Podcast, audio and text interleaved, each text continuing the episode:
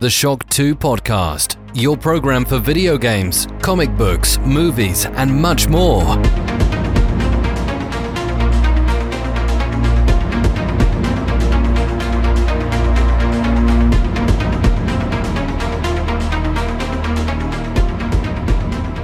Hallo und willkommen bei einer neuen Folge Shock 2 Podcast. Mein Name ist Michael Furtenbach und heute geht es zum vierten Mal um die 200 Spiele, die du gespielt haben musst. Die ersten drei Folgen mit jeweils zwei Spielen sind in den letzten Wochen exklusiv für alle Shock 2 VIPs veröffentlicht worden. Diesmal gibt es auch zwei weitere Spiele und die Folge wird ausnahmsweise auch für alle regulären Hörer einige Tage nach den VIPs abrufbar sein. Was erwartet euch heute in der Sendung? Ich rede jetzt gleich mit dem langjährigen Konsulat-redakteur und jetzigen BR-Manager von Nintendo Austria über Super Mario Land 2, Six Golden Coins und gleich darauf mit Lukas Urban von der Tageszeitung heute über den Klassiker Assassin's Creed. Viel Spaß!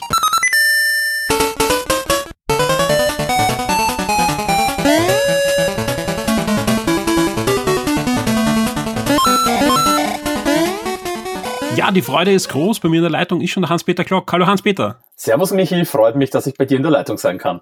Ja, auch du hast dich bereit erklärt, mit mir über eines der 200 Spiele, die du unbedingt gespielt haben musst, zu reden.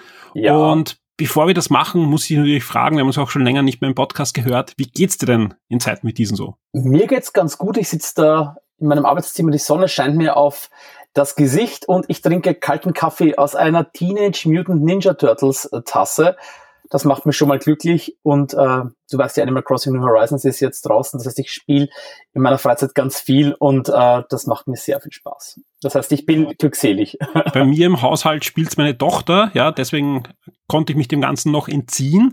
Ich sehe ja bei uns im Forum die, die, die Posts immer von unseren Usern, wie viele Stunden sie da schon auf ihren Inseln verbracht haben. Wie schaut's da bei dir aus? Gibt es eine Zahl, die du kommunizieren möchtest?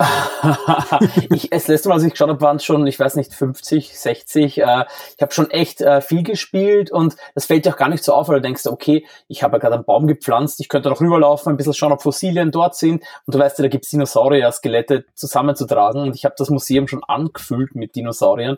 Und äh, ich habe mir jetzt angewöhnt, dass ich die Saurier auch noch ein zweites Mal sammeln möchte, wie ich das auch im echten Leben tue.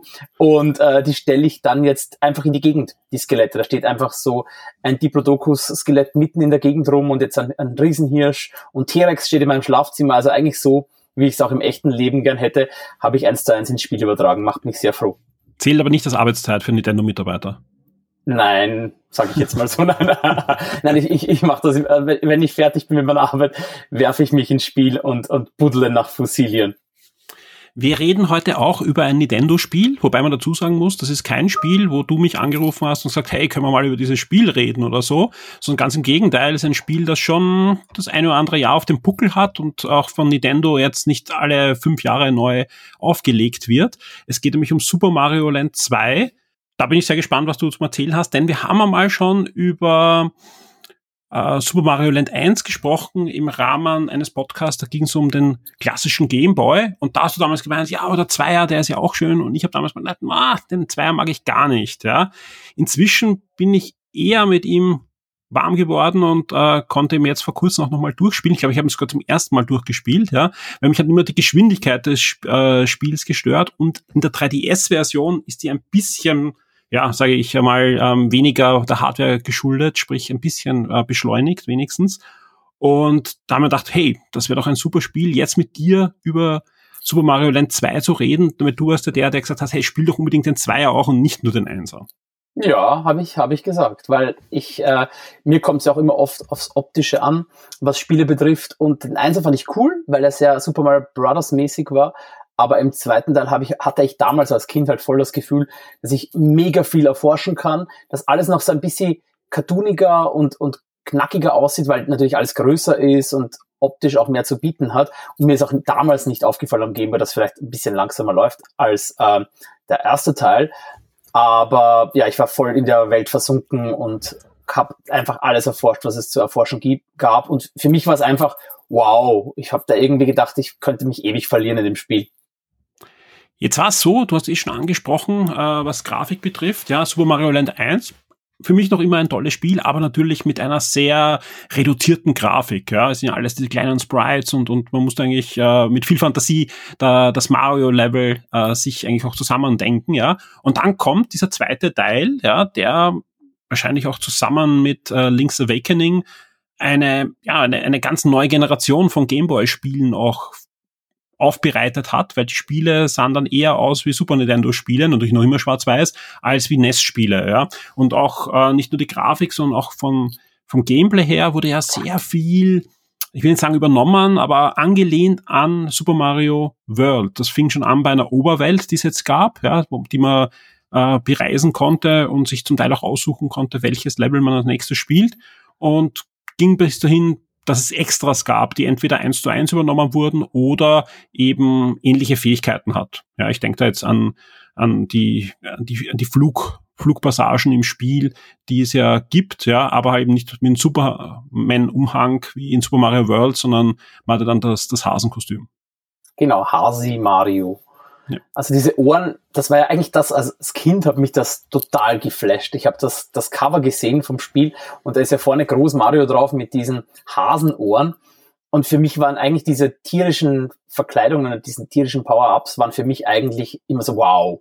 Auch der Tanuki-Anzug aus den anderen Spielen war zum Beispiel so, wow, Mario hat jetzt einen Waschbär-Schwanz oder einen Tanuki-Schwanz. Und diese Hasenohren fand ich einfach grandios und dass man auch flattern kann. Ich weiß auch nicht, warum mich das als Kind total geflasht hat. Jetzt Jetzt würde ich mir keine Hasenohren aufsetzen, aber ich finde es auch immer genial, wenn ich das Artwork ansehe, muss ich immer noch grinsen, weil ich so genial finde, wie es aussieht. Ja, und das, auch wenn du dann das erste Mal diese, diese Möhre aus einem Block bekommst und dich dann verwandelst und dann flatterst du halt rum und kannst ein bisschen höher springen, das ist schon sehr cool. Also ich habe es ja jetzt in Vorbereitung nochmal wieder angeschaut, das Spiel, und ich finde es noch immer sehr cool. Also ich habe die ganze Zeit gegrinst, als ich rumgeflattert bin und rumgelaufen bin. Und was du vorher angesprochen hast, ich fand das schon und finde noch immer ganz cool, dass du halt in der Oberwelt wirklich am Anfang, nachdem du das erste Level gemacht hast, kannst du dir alle Themenwelten ja fast, fast alle, kannst du dir anschauen und das erste Level dann ja mal spielen, damit du die anderen erreichen kannst. Und wenn du halt eine Welt jetzt nicht ganz so spannend findest, oder denkst, okay, jetzt habe ich genug von dieser gruseligen Welt gesehen, jetzt gehe ich halt mal in die, in die Wasserwelt, das ist schon cool. Also dieses Prinzip hat mir damals sehr gut gefallen und das finde ich auch immer sehr lässig, dass du einfach so, hey, gefällt mir jetzt gerade nicht so, gehe ich mal darüber und schaue, was da drüben gibt. Absolut, ja. Äh, man darf nicht vergessen, wann ist das Spiel erschienen? 1991 in Japan. Und möchte, 1992, 1992 genau. in Japan, Ende 92 in Japan, Anfang 93 dann in Europa. Und für damalige Verhältnisse, ja, eh so wie du erzählt hast, sind einfach Sachen äh, eingebaut worden, die man sich so, vor allem wenn man sich anschaut, welche Hardware da verbaut wurde im Gameboy, eigentlich wie der Game Boy erschienen ist, habe ich gesagt, okay, das ist halt eigentlich ein, ein, ein Game Watch mit austauschbaren Spielen, mehr oder weniger, ja. Und, und das war dann spätestens mit, mit Super Mario Land war klar, da, also Land 1 und 2, äh, war klar, dass da einfach echte Spiele, ja, also Super Mario, gerade Super Mario Land 2 hat sich einfach wie ein echtes Super Mario angefühlt, ja, und noch viel mehr als der erste Teil, obwohl es natürlich, ja, auch hier wieder nicht vom eigentlichen Super Mario Team war, sondern von Nintendo Research and Development, äh, sprich äh, der Entwicklertruppe rund um Gunpei Yokai, der den Gameboy ja auch mitentwickelt hat. Und das hat man dem ersten Spiel ja schon angesehen, dass da ein paar Sachen ein bisschen anders sind, andere Gegnertypen und, und auch andere Extras und so weiter. Und auch die Musik war, war äh, deutlich anders, ja. Und ich finde im zweiten Teil, obwohl es ja auch vieles von, von Super Mario World und so nimmt, ja, sind andere Sachen wieder komplett, ja, abstrakt äh, der, der Serie gegenüber, komplett anders der Serie gegenüber. Auch es gibt halt viele Dinge, die sieht man nur einmal in diesem Spiel. Ja, also es, es gibt ja zum Beispiel auch ähm, ein, ein Power-Up, wo man in einer Seifenblase fliegt. Ja. Mhm.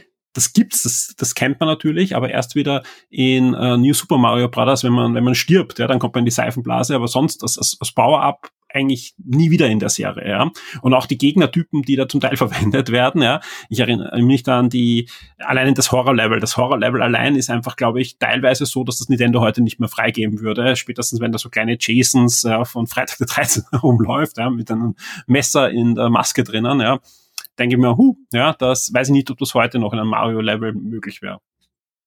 Ja, also ich fand das sehr spannend, auch was du zuerst gesagt hast, auch diese, der Forschercharakter, weil du gesagt hast, diese Seifenblase, die brauchst du ja quasi, ich spoil jetzt ein bisschen, mhm. damit du in die Space Zone kommst, weil nur so kommst du auf den Mond quasi und kannst dann auch Tadanga wieder besuchen und den, den Endboss von, vom ersten Super Mario Land. Der da jetzt zu einem Zwischenboss degradiert wurde.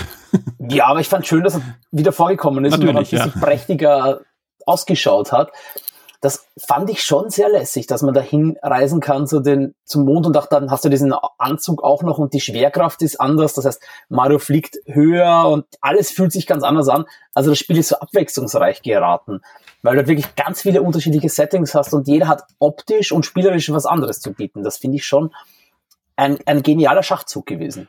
Ja, also man, man, man hat zum Teil Neues kreiert, teilweise hat man sich auch von diversen Spielen inspirieren lassen, finde ich. Also zum Beispiel gibt es ein Level, also es gibt mehrere Stellen, wo ich es mir gedacht habe und dann spätestens, wenn man in dem Roboter-Level ist, ja, mit dem Spielzeug, mit dem aufziehbaren Spielzeug, erinnert das halt schon sehr an Castle of Illusion von Sega, ja, was kurz vorher erschienen ist, ja. Und das zweite, was dran erinnert, es gibt ein Level, ähm, da, da bleibt man so bicken in, in so Pudding oder Honig, das ist so, ähm, wo man einsinken kann, ja. Mhm was, was es auch schon in Cast of Illusion gab, aber eben da hat man so gedacht, huh, transparente Grafik und, und dass das so einsinken kann, 16-Bit und so weiter. Und dann schafft das der Gameboy in einer sehr ähnlichen Art und Weise, dass Mario halt einsinkt in den Boden und äh, das aber nicht nur verwendet, um einzusinken, sondern in weiterer Folge dann sogar, um sich hochzuhandeln in, in höhere Regionen eines Levels. Generell, das Level ist anders als bei Super, also Level Design ist anders als bei Super Mario Land 1. Nicht nur ähm, in, in horizontaler Art und Weise aufgebaut, sondern es gibt auch Level, die sowohl horizontal als auch äh, vertikal scrollen mhm. und, und da aufbauen. Und deswegen, ja, also wie gesagt, ich, ich, muss, ich muss mich da absolut äh, korrigieren, wenn ich sage, wow, das ist, ist kein, nicht, also ich, ich habe nicht gesagt, es ist kein gutes Marius, aber es hat mich nie angesprochen, ja. Und ich glaube, es lag hauptsächlich auch wegen der, wegen der Geschwindigkeit, ja. Und ich befürchte, ich muss mir jetzt auch noch die, die weiteren äh, Schwarz-Weiß äh, Wario-Land-Titel jetzt ansehen. Die sind ja vom gleichen Entwicklerteam, entfernen sich dann, äh, spätestens mit, äh, ich glaube, Wario Land 2 ja noch mehr von, von dem Grundbau äh, Thematik. Und es ist halt ein bisschen schade, finde ich, so, so dass, dass die Mario Land-Serie da, ich will nicht sagen, in Ungnade gefallen ist bei Nintendo, aber einfach so ein bisschen liegen gelassen wurde bis zum 3DS, wo sie dann ähm, Super Mario 3D Land gab. Aber, aber da, da, es ist schade. Weißt du, weißt du, warum man da sich das so entfernt hat plötzlich dann? Weil ist, Mario Land äh, 2 ist ja eigentlich das letzte 2D Super Mario Spiel, bevor auf der Wii New Super Mario Bros. rauskam. Lass mich kurz überlegen. Also Wario gab es ja noch mehr Teile. Genau, aber es ist Wario. Aber das letzte genau. Super Mario ist eigentlich Super Mario Land 2. Es gibt äh, Super Mario 3D Land. Ja, aber das ist ja viel später. Das kam viel später, ja. Genau, aber zwischen, ja. zwischen Super Mario Land 2 und auf der Wii New Super Mario Bros. gab es eigentlich kein neues Super Mario Spiel. In äh, Jump'n'Run, also in, in es 2D. Gab, es gab doch New Super Mario Bros. auf dem Nintendo DS auch. War das vorher? Ja. Okay, dann ist das, dann war zwischen denen nichts. Aber ja. es gab halt kein neues am GBA, es gab kein neues am ähm, Game Boy Color. Ja, es gab für Game Boy Advance gab's äh, äh, ältere Mario-Spiele dann in, in neuem Gewand. Ja, klar. Nein, nein, genau, da gab es die natürlich. Super Mario Advance-Serie. Das heißt, es gab immer 2D Mario Jump'n'Runs auf diversen Systemen. Aber man, man hat sich erst, erst wieder auf dem DS dann zurückbesonnen und hat ihm neue Spiele gemacht, was ich sehr spannend finde, ja. Weil ja doch, wenn man sich die Verkaufszahlen anschaut, ja, das, das Spiel hat sich damals schon, äh, da ist jetzt gar nicht eingerechnet, die, die 3DS-Verkäufe, die auch sehr, sehr hoch waren, ja. Aber damals hat sich das weltweit schon etwa 11 Millionen Mal verkauft am Game Boy. Und das war eine ordentliche Zahl, ja. Ähm, wenn man sich Interviews ansieht, ja, könnte es dran liegen, ja, dass äh, Nintendo Research and Development anscheinend nicht so die großen Mario-Fans waren. Ja, also die waren äh, nicht so happy, dass sich das so gut verkauft hat, das erste Mario Land. Und, und wollten eigentlich ganz andere Spiele machen. Sie durften ja dazwischen auch äh, Fortsetzungen für Kid Icarus machen und ähm, Metroid, aber wurden dann halt schon wieder gebeten, hey, da, dieses Mario Land, das müssen wir fortsetzen, klarerweise, weil wir wollen diese Erfolge natürlich auch haben, die ein Miyamoto auf den großen Systemen hat.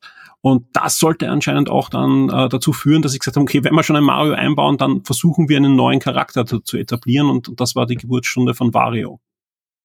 Wario ist grandios als Charakter, finde ich. Äh, ich habe als, als Kind im Fernsehen immer diese Spots gesehen, wo er dann so mit diesen ganz psychedelischen Augen ja. irgendwie vergesst Mario, ich bin Wario, ich bin Wario. Ich fand das so wow. Und, und dachte, wer ist dieser Kerl, der so irgendwie gruselig ist und aber irgendwie trotzdem irgendwie ansprechend, weil er halt in diesem Mario-ähnlichen Design gestaltet ist.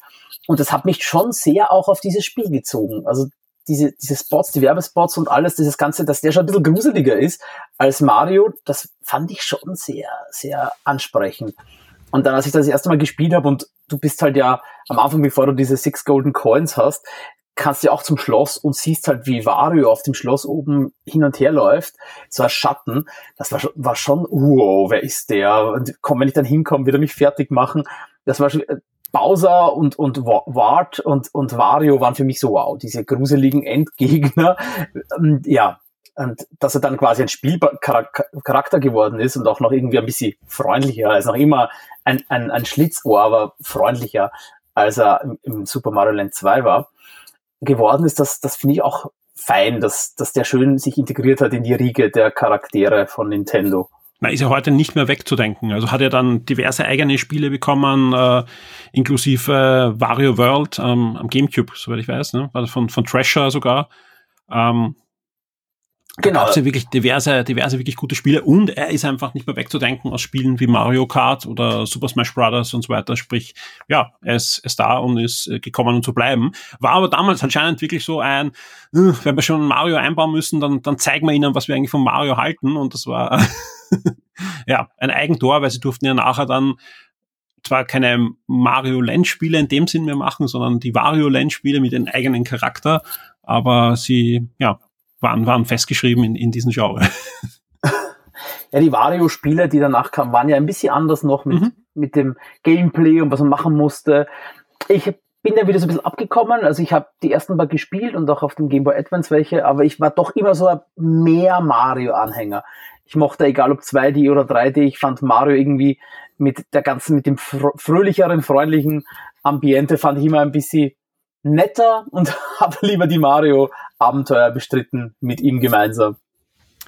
Ja, das Spiel hat damals und auch bei der Neuveröffentlichung im 2011 ja, Traumwertungen bekommen durch die Bank. Ja. Also ich kann mich erinnern, auch, auch wir haben damals äh, sehr, sehr wohlwollend die Sterne verteilt als Download-Spiel, wie das im 2011 für den 3DS erschienen ist. Und das ist äh, vor allem auch die momentan äh, einzige Möglichkeit, wenn ihr sagt jetzt, hey, die zwei machen mal richtig Lust, das Spiel zu spielen, ja, wenn ihr einen 3DS, 2DS oder New 3DS äh, und 2DS äh, zu Hause liegen habt, da gibt's das Spiel für wenig Euro auch noch im Download Store. Genau, im Nintendo eShop. Genau, äh, 4 Euro 4,50 Euro oder so ähnlich kostet. Ich schaue gleich nach, bevor wir da irgendwas Falsches sagen. Das ist falsch. Das ist falsch. Du weißt, du weißt es auswendig, oder? Ich weiß es auswendig.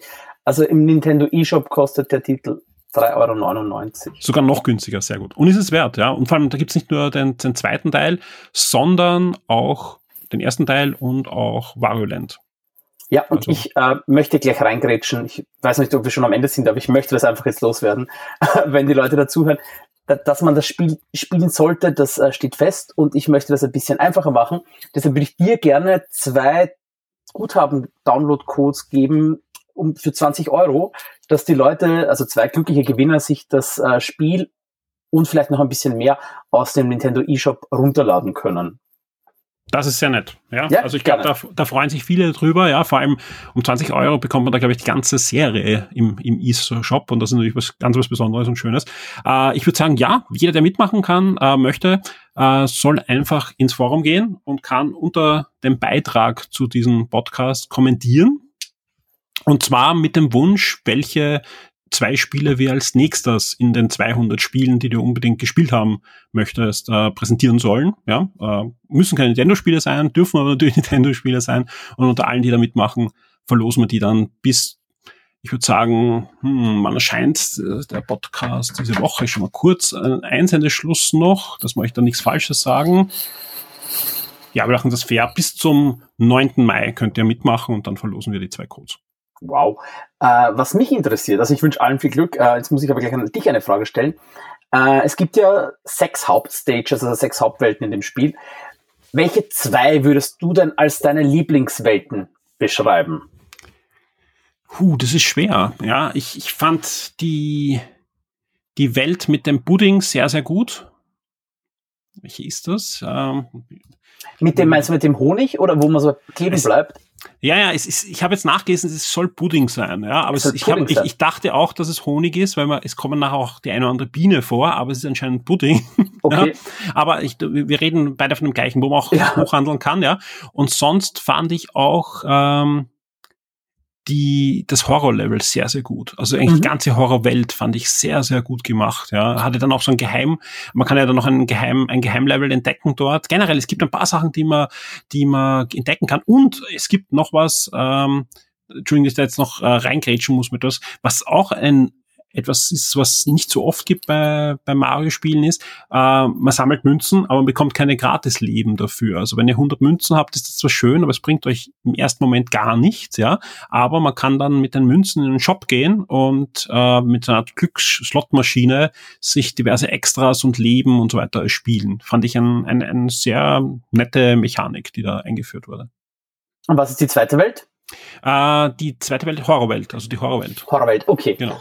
Ja, bei mir sind es äh, die äh, Makrozonen, wo man mhm. halt die mhm. ganzen kleinen Insekten, also wo ja, du klein bist wie Insekten und wo du zum Schluss diese Riesenmaus hast, ja. die dann aus diesen Röhren kommt. Das Ist, fand ich immer sehr lässig.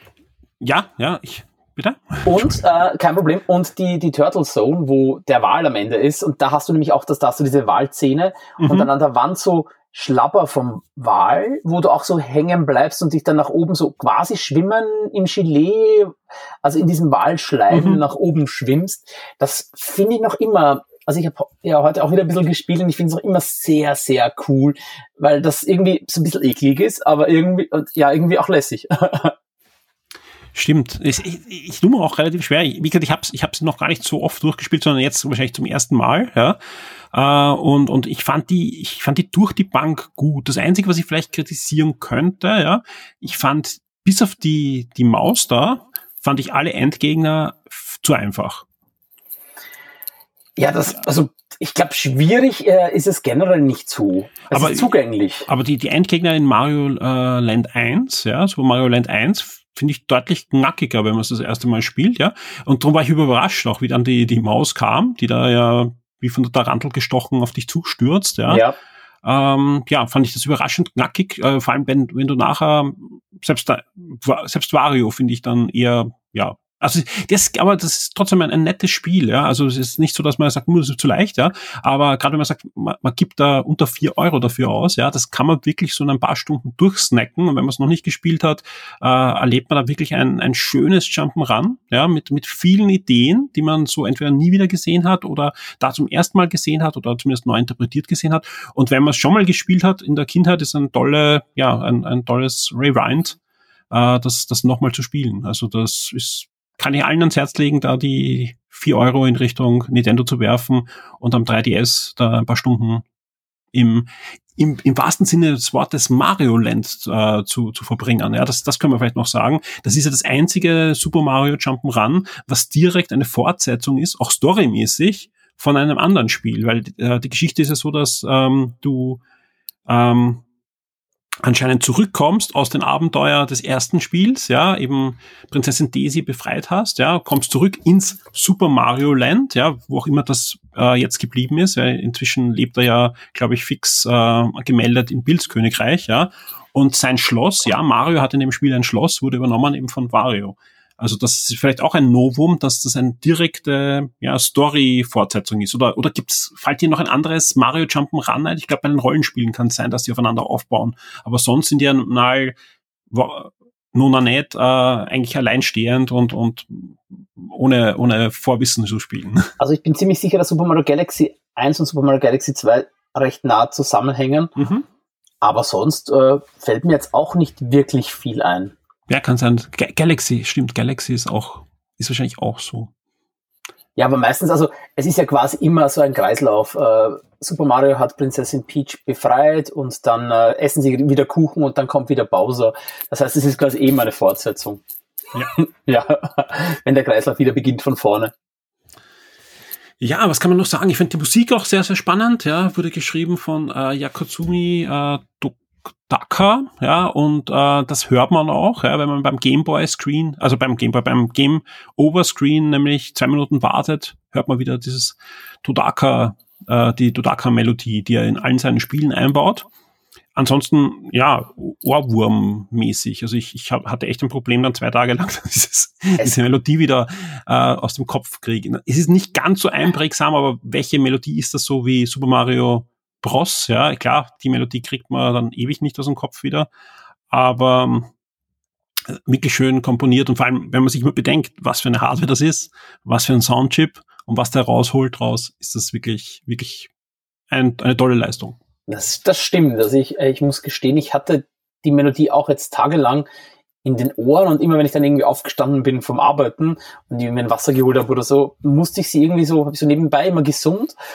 Und es ist das Coole ist ja auch, dass das Thema sich im ganzen Spiel immer wiederfindet und anpasst an das jeweilige Level. Wie, wie großartig ist das Horror-Level, ja. wo, wo das, das, das Level, also das, das Mario-Theme, also Super Mario Land 2-Theme, ja, gemixt wird mit einem Mischung aus den Monsters und der Adams Family. Das, das ist, ist wirklich so genial, großartig. Ja.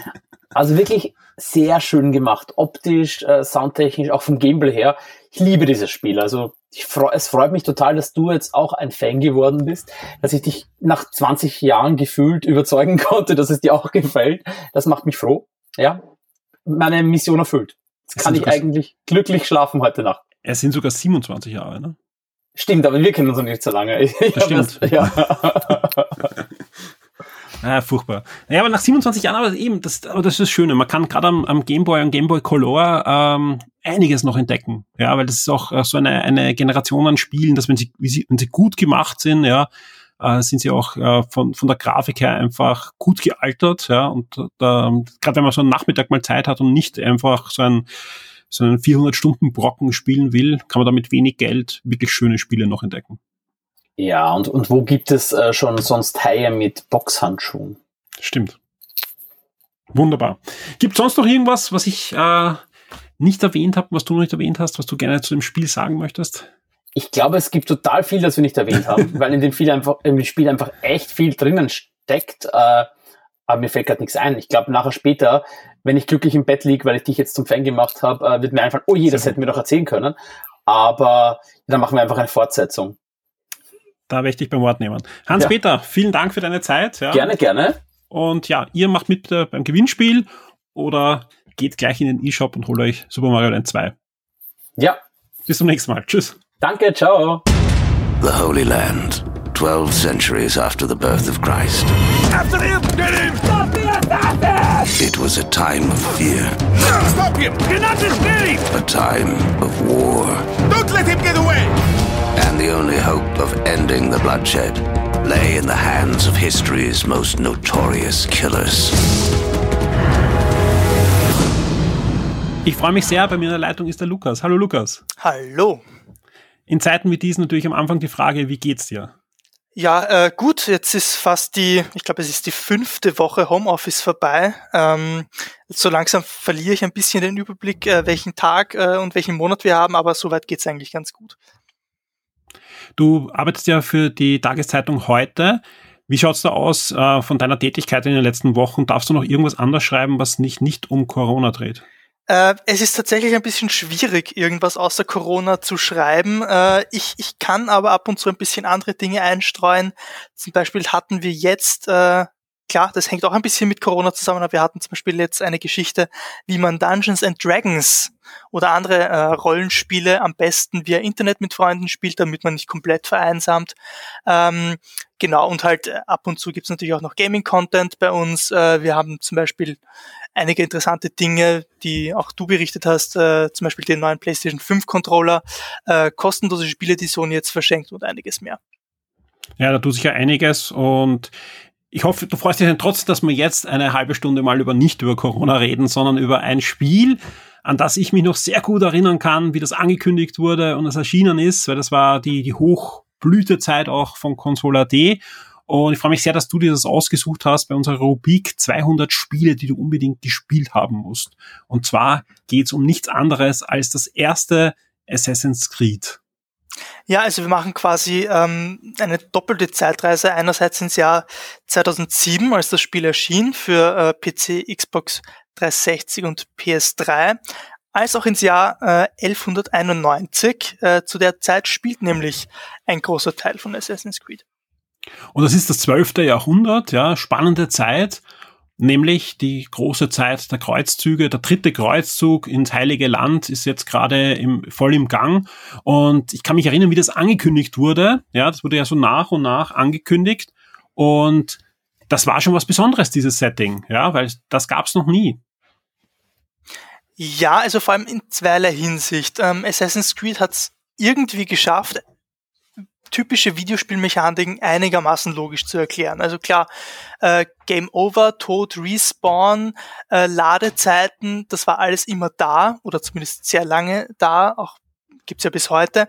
Und Assassin's Creed hat sich da eigentlich einen ganz cleveren Twist ausgesucht äh, und der sollte eigentlich auch mittlerweile äh, allgemein bekannt sein eigentlich spielt man nicht Altair, diesen Assassinen äh, zur Zeit der Kreuzzüge, sondern Desmond Miles, einen amerikanischen Barkeeper, der äh, von äh, einer ja von einer modernen Version der Tempelritter gekidnappt und in den Animus gesteckt wird. Das ist diese Maschine, die quasi die Erinnerungen, die in der DNA äh, verankert sind, wieder reaktiviert und man kann quasi ähm, die Abenteuer seiner Vorfahren erleben. Und Desmond Miles entstammt einer Reihe von, von Assassinen und erinnert sich quasi äh, zurück an das Jahr 1191 und an Altair. Es war damals ein äh, Assassine, der in diesem Spiel, ich glaube, neun führende Templer nach und nach ausschalten will. Das Besondere damals war, man konnte sich frei aussuchen, in welcher Reihenfolge man das angehen möchte und wie man sie erledigt. Du hast schon angesprochen, ja, es gibt eben diese zwei Story-Stränge, die ja, da werden jetzt viele gleich hineingrätschen und sagen, oh, das hat sich nie so bewährt und so weiter. Ja, Ubisoft hat sich da verzettelt, rechts und links, aber eigentlich war die Idee richtig genial. Vor allem, man darf nicht vergessen, was das für eine Zeit war. Hm, die Matrix-Trilogie war gerade so vorbei und so weiter und, und aber trotzdem Dan Brown, die Romane auch mit Templern und, und Illuminaten und so weiter waren richtig gerade in. Und dann kam Ubisoft mit diesem Konzept zwischen Tempelrittern und Assassinen, hat äh, historische Fakten, da kann man nachher noch ein bisschen drüber reden, die sehr, sehr akkurat äh, recherchiert wurden, ein bisschen verfälscht, ja, in dieser auch typischen Ubisoft-Machart, indem man sagt, hm, so ganz religiös und politisch, wie es in Wirklichkeit war, stellen wir es gar nicht dar. Ähm, und kannst du dich erinnern, wie das äh, angekündigt wurde, dass es eine Zukunftsstory gab? Ja. Das, das, das war ja auch ein, Ich weiß nur noch, dass sie es alles sehr kryptisch gemacht haben. Es, es war vor allem anders, als sie es eigentlich geplant hatten. Ja, und ich habe ich hab bei einem Interview mit Jade Raymond dann auch nachgefragt, ob das doch ein, ein BR-Gag war, wie sie es angekündigt haben. Es war nämlich so, dass ähm, eigentlich war, war nur angekündigt, ja, also im September 2006, ja, hat Jade Raymond damals angekündigt, okay, das ist kein ähm, äh, unbedingt jetzt so das typische Prince of Persia, sondern du spielst wirklich einen mittelalterlichen Killer, ja. Aber da gibt's noch mehr Geheimnisse, weil es gab dann schon diese Trailer, wo man so dieses Wabenmuster sah, ja. Und da gab's die Fragen, hey, wie sieht's da aus? Gibt's da irgendeine Verbindung, Science Fiction oder so? Und sie hat sich herumgedruckt, aber hat nur gesagt, mittelalterlicher Killer, ja. Ja, und dann gab's plötzlich ein Interview bei IGN mit Kirsten Bell die im Spiel ja drinnen ist, sowohl mit der Stimme als auch mit ihrem Antlitz, ja. Und die hat alles rausgeplaudert. Die hat wirklich hat sehr viel rausgeplaudert, dass es eine Zukunftsstory gibt, dass es Matrix-like ist. Die hat sogar von der Theorie erzählt, ja, ähm, dieser Wissenschaftstheorie, dass in deinen Genen auch Erinnerungen gespeichert sein können. Und äh, sie hat das damals auch ähm, äh, mit, mit Vögeln und so verglichen, ja, dass ein Babyvogel ja schon Eigenschaften hat, die sie von der Mutter noch gar nicht gelernt hat und, und auch Insekten schon äh, Sachen von Natur aus können, ja. Und ja, hat eigentlich ziemlich ausgeplaudert, dass da mehr dahinter steckt als ein historisches Actionspiel.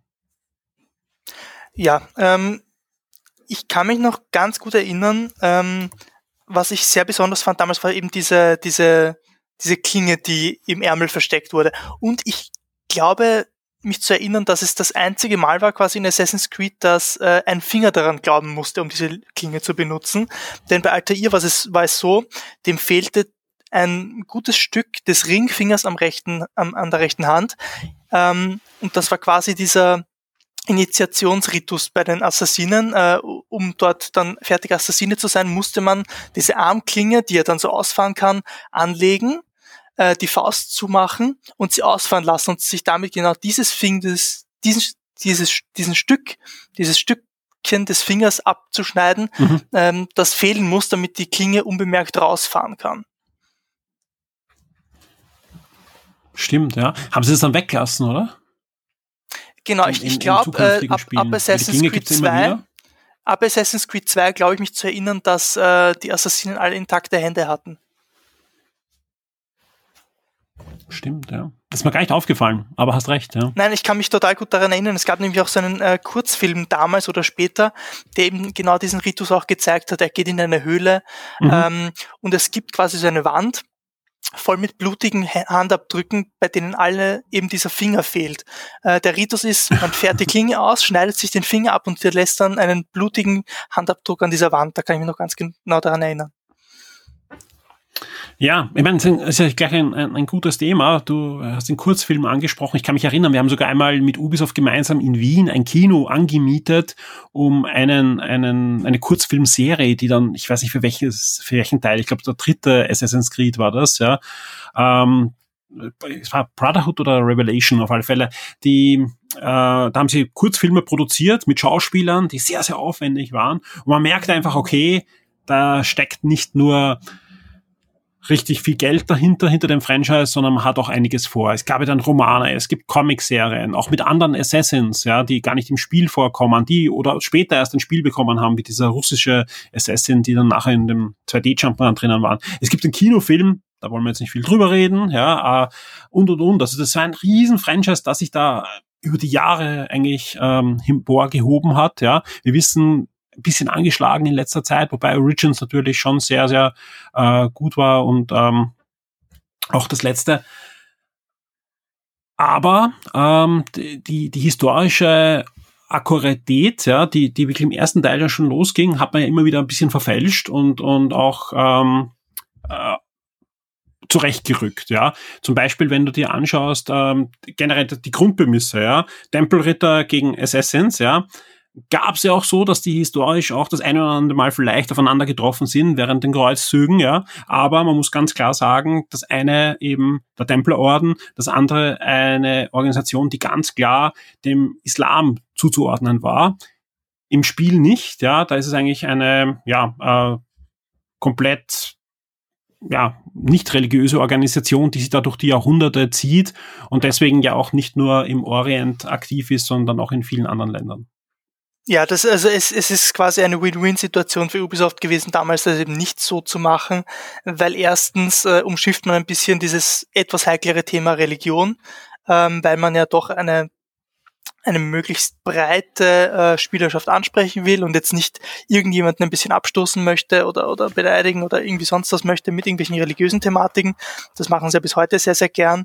Äh, und andererseits, klar, ähm, wir hatten jetzt Dutzende Assassin's Creed Spiele seitdem, also das Thema ist ja wahnsinnig gut anwendbar auf alle möglichen historischen Epochen. Ähm, ich habe versucht mal das nachzuzählen. Ich glaube, äh, es kommt ganz stark auf die Zählweise auch an, äh, wie viele Assassin's Creed Spiele es jetzt gibt, ob man die Spin-offs mitnimmt, die Handyspiele. Äh, vor ein paar Jahren gab es eben diese diese kleineren Side-Scrolling-Spiele, äh, die da ging China, China und Indien war dabei. Genau, China, Indien und Russland. Ähm, mhm. Die waren gar nicht mal so gut, aber es, es gab irrsinnig viele Assassin's Creed-Spiele, irrsinnig viele Spin-offs ähm, und so ein bisschen. Ich glaube, der der Weg bergab begann dann eigentlich äh, mit der neuen Konsolengeneration, äh, Xbox One und, und PS4, äh, mit diesem, äh, ah Gott, wie hieß das, äh, das Assassin's Creed in Paris? Unity. Unity, genau. Äh, da begann es ein bisschen, das war, das hatte riesige Probleme zum Launch äh, und da hat man dann wirklich schon gemerkt, dass, dass langsam ein bisschen die Ideen ausgehen. Und um da nochmal den Bogen zurück zum ersten Assassin's Creed zu, zu finden, ähm, Assassin's Creed war jetzt nicht nur für diese Spielreihe bedeutend, sondern für ganz Ubisoft, ähm, weil Assassin's Creed hat im Prinzip dann dieses Schema vorgegeben, das sich bis heute durch alle größeren Ubisoft-Titel zieht, nämlich eine große offene Welt, ähm, dann äh, so große Aussichtspunkte, auf denen man quasi die Karte ähm, synchronisiert. Das gab sogar, ich glaube, bei, wie hieß das Rennspiel The Crew? Da ist man sogar ja. mit Autos in den USA zu Funktürmen gefahren, um die Karte zu, äh, zu synchronisieren. Ähm, dann gibt's irrsinnig viele Nebenaufgaben. Ich kann mich noch erinnern, äh, bei Assassin's Creed 1 musste man zum Beispiel weiße Federn sammeln das waren so Collectibles.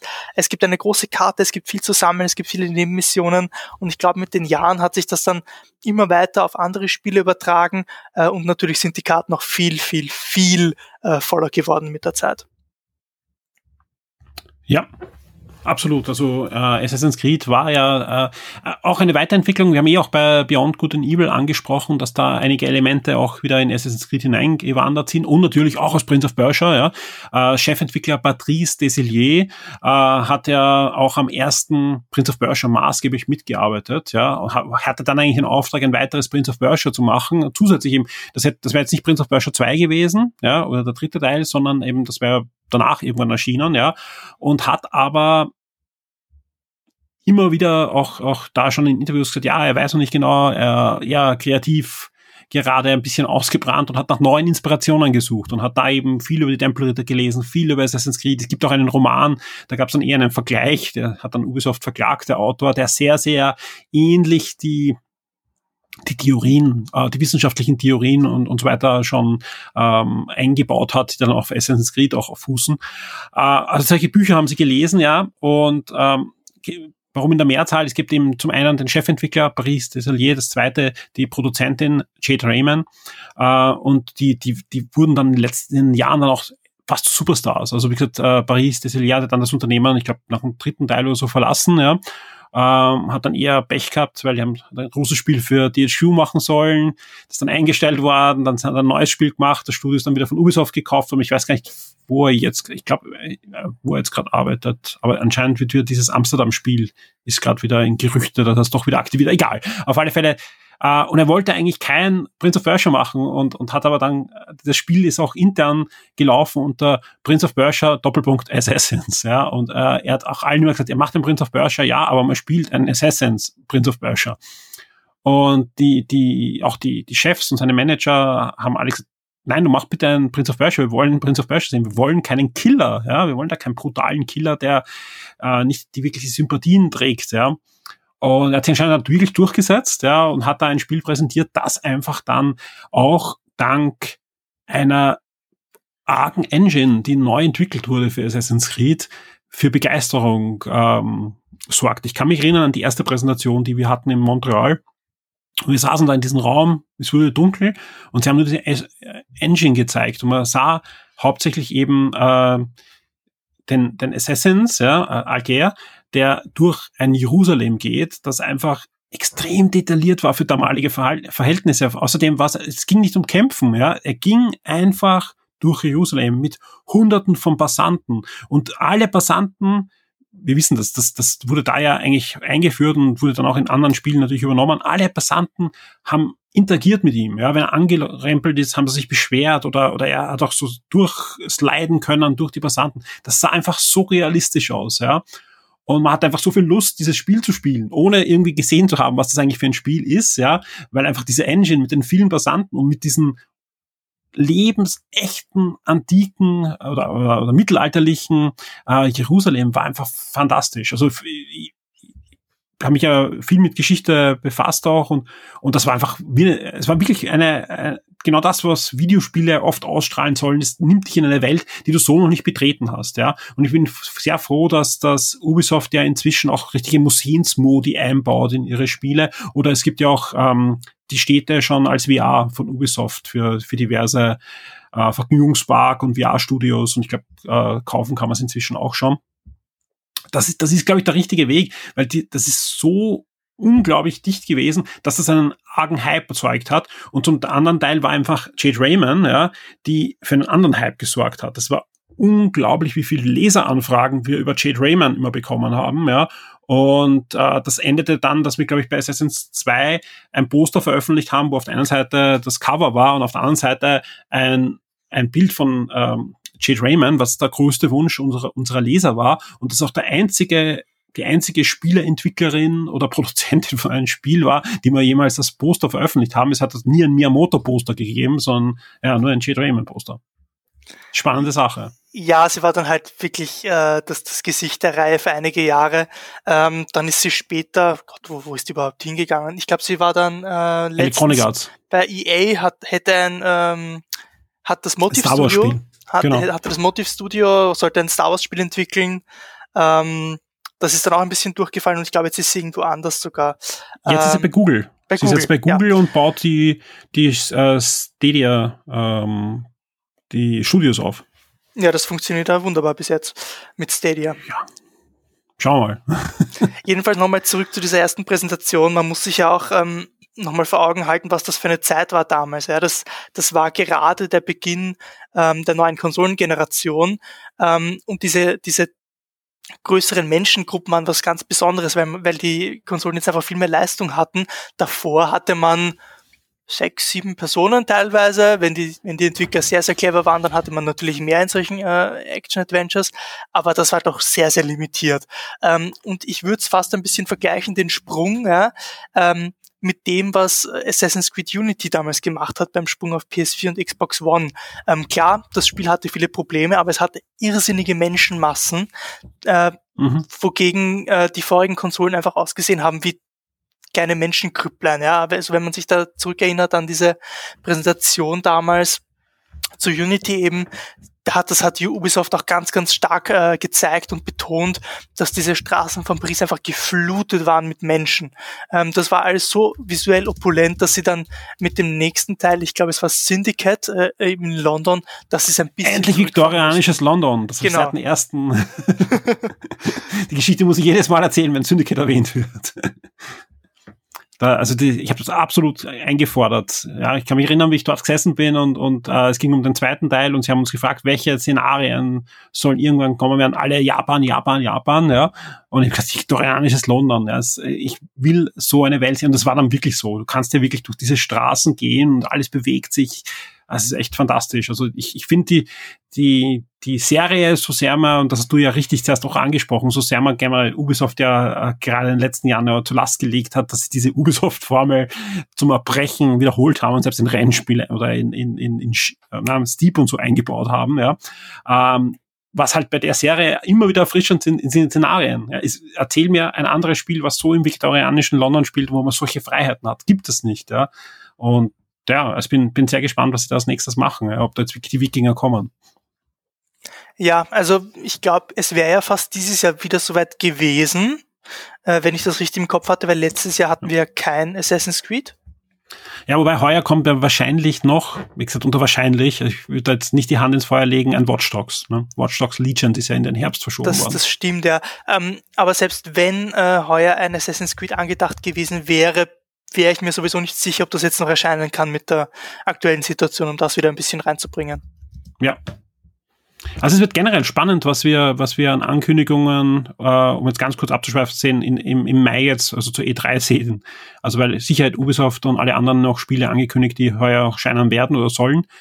Ja, mal sehen, wie das Spiel Herbst wird. Einiges wurde ja schon hinein verschoben. Aber lass uns noch mal ganz kurz zurück zum Spiel. Ein bisschen was haben wir ja noch zum Erzählen.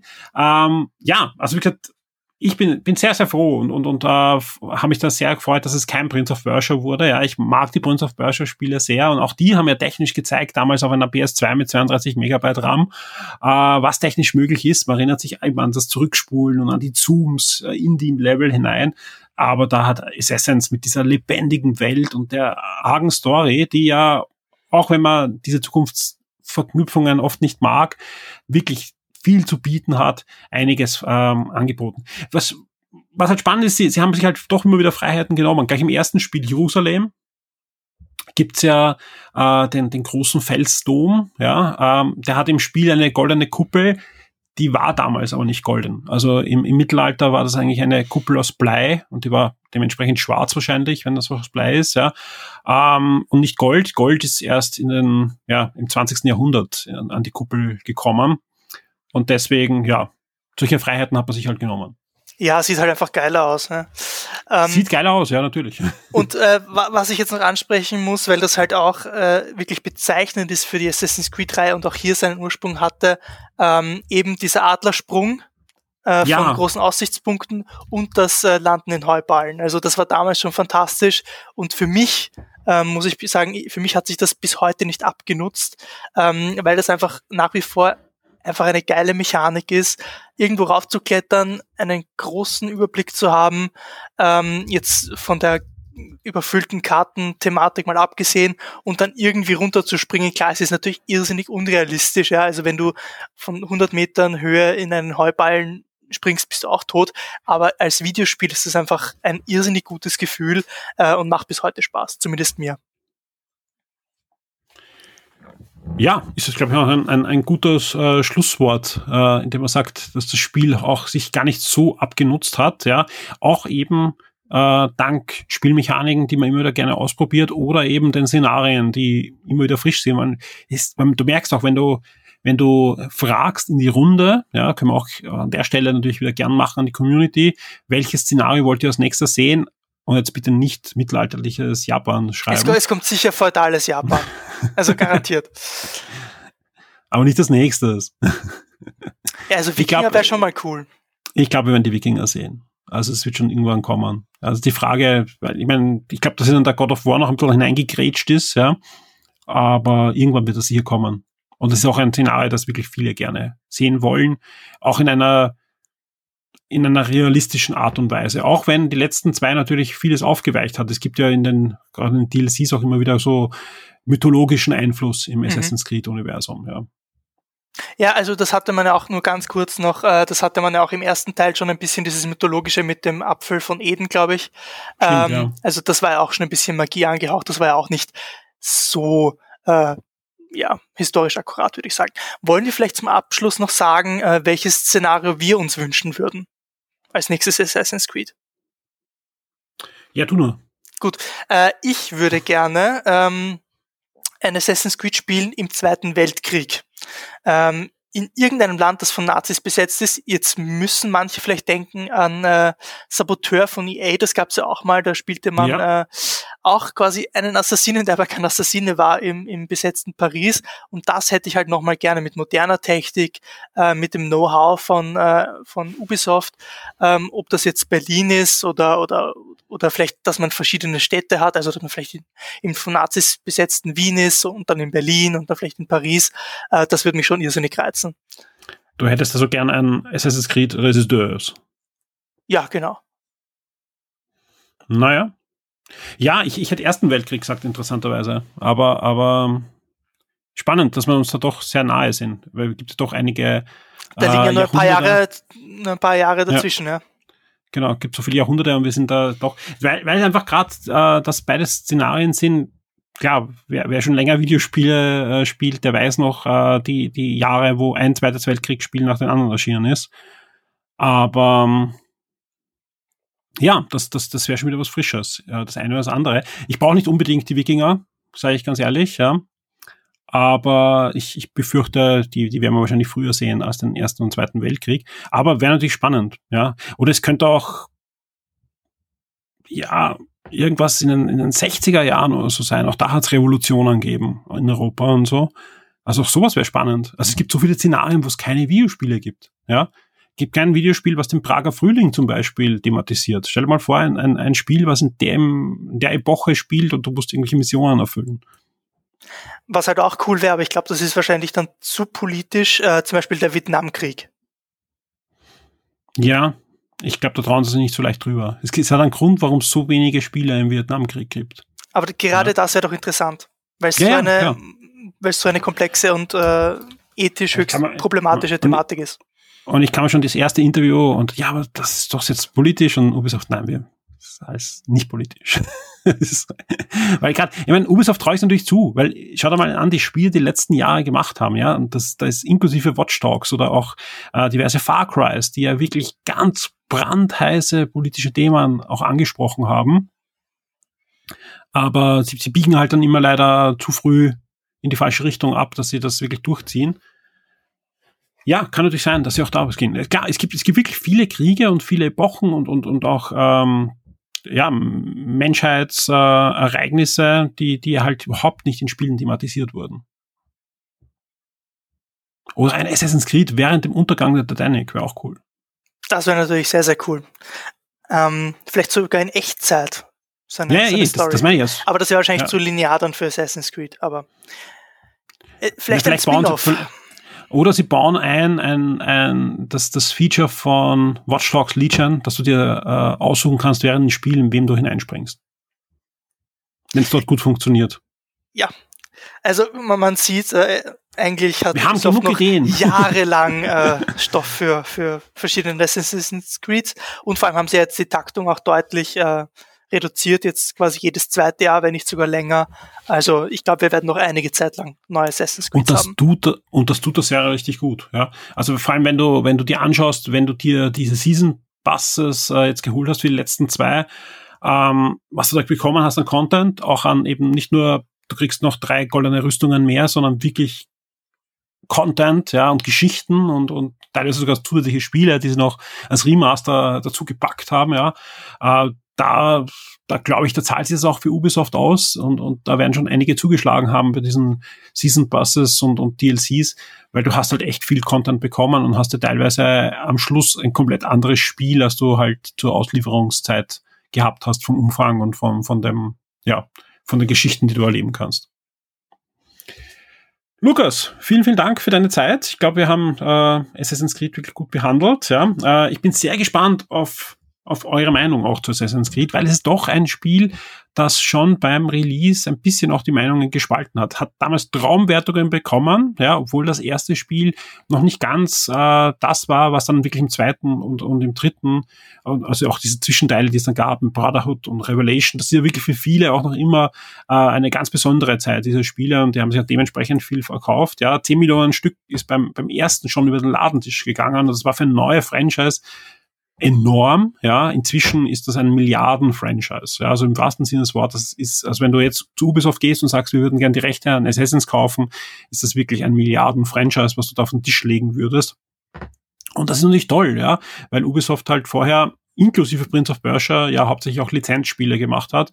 Und nach Splinter Cell, ja, was ihnen ja auch jetzt wirklich schon gehört, damals ja noch mit Tom Clancy Lizenz, war das eigentlich der erste große Wurf auch, um da eine Befreiung von Lizenzen hinzubekommen. Lukas, vielen Dank. Immer wieder gern.